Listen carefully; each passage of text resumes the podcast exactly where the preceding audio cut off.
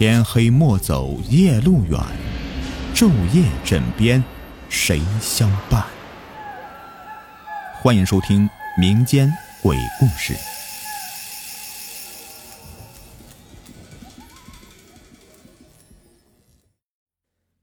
张一挑逃离刑场以后啊，哪还顾得上回头看是否有什么官兵追着，只顾着拼命的往前跑。他跑呀跑呀。也不知道走了多久，跑了多久，就到了一个叫做三江口的小镇上。张一挑实在是跑不动了，便找了一家客栈住了下来。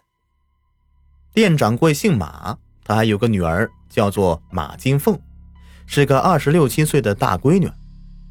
马金凤柳叶眉，杏核眼，不说这貌美如花，也称得上是一个很不错的姑娘。可她因为心太高，没遇上合适的，这些年就一直没嫁人。张一挑身无分文，哪儿还有钱住店呢？他和马掌柜的商量，情愿在店里打杂，不要工钱，管吃管住就成。马掌柜见张一挑是一个落难之人，就收留了他。张一挑人勤快，闲不住，什么活都抢着干，又有点文化。算个小账啥的不成问题。一来二去的，马金凤就看上他了。马掌柜也很喜欢这个朴实憨厚的年轻人。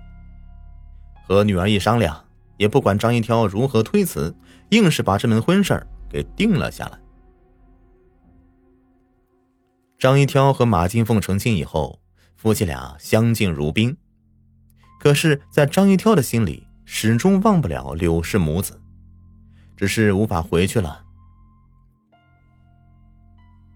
这天是八月中秋，到了晚上，张一挑抬眼望向天上的明月，心中思念柳氏，忍不住的流下了泪来。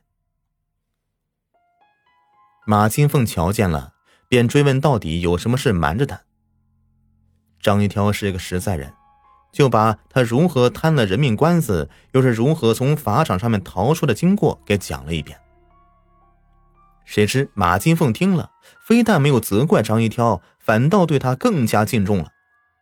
他说：“相公不必难过，等案子平息了，我们把姐姐和孩子接过来就是了。”张一挑见到马金凤如此通情达理，感动的真不知道说什么好。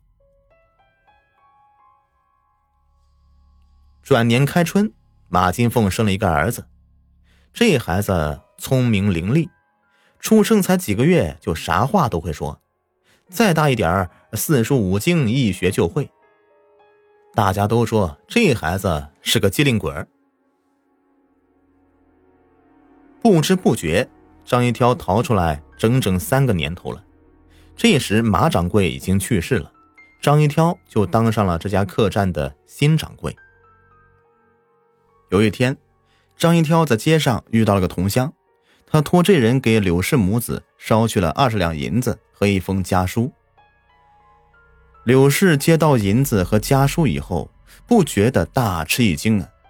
当年他的相公在刑场上分明被舅舅一刀砍掉了脑袋，如今又怎么可能托人往家里捎银子呢？他拆开家书一看，更是困惑不解。张一挑在信中告诉妻子。他在三江口开店，让他用这些银子做盘缠，立即带上儿子去找他。柳氏为了弄清楚真相，就带着儿子上路了。几天以后，柳氏母子来到了三江口，在马家客栈，还真就见到了张一挑。是他，真的是相公呢。柳氏也顾不上害怕了。上前一把拉住张一挑的手，泪水像断了线的珠子一样啪嗒啪嗒的往下掉。娘子，张一挑一脸泪水，把妻子紧紧的拥入怀中。这天晚上，马金凤让他俩住在一个房间。熄灯以后，夫妻俩谁也不睡觉了。分别三年，有那么多的知心话要说，又如何能睡得着呢？你不是死了吗？你怎么还会在这里娶媳妇过日子呢？我没死啊，在刑场上，不是你舅舅把我给放走了吗？不对，当时我舅舅是答应放你走，可我看得清清楚楚的，在第三声追魂炮响之前，我舅舅向你后背拍了一下，还说了句什么，你的身子往起一拱，紧接着追魂炮就响了。我舅舅是个有名的刽子手，刀法快的惊人。随着炮响，手起刀落，你的人头就落在了地上。过后我去找舅舅，他说：“刽子手的职责就是砍头，哪有放人的权利呀？”你死了以后，我把你的尸骨收敛起来，就埋在北荒垫子上了。我真是想不明白，你明明被砍了头，怎么还能活在这个世上呢？柳氏这番话说完，张一挑没吭声，伸手一摸，张一挑的被窝是空的。柳氏有些心慌，点上油灯一照，这被窝里只有一滩血水。马金凤闻讯以后，哭的是死去活来的，他根本不相信柳氏说的话，一口咬定是柳氏谋害了他相公，他把柳氏给告了。这个案子从三江口移到了我们县，这个时候，知县刘松因贪赃枉法已经被革职查办。新任知县李大人是一个远近闻名的清官。李知县对这起案子进行了详细调查，证实了张一挑当年在刑场上确实已经被正法，于是判柳氏杀人罪名不成立，当堂释放了。马金凤不服，说。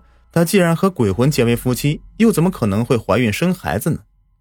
李大人曾经断过不少蹊跷的案子，他思索了一下，吩咐差人把张一挑的两个儿子带到院子里让太阳晒。正是三伏天，骄阳似火，不大功夫，张一挑的大儿子就被晒得大汗淋漓，呼哧呼哧的直喘粗气。再看小儿子，越来越小，终于。化成一滩血水。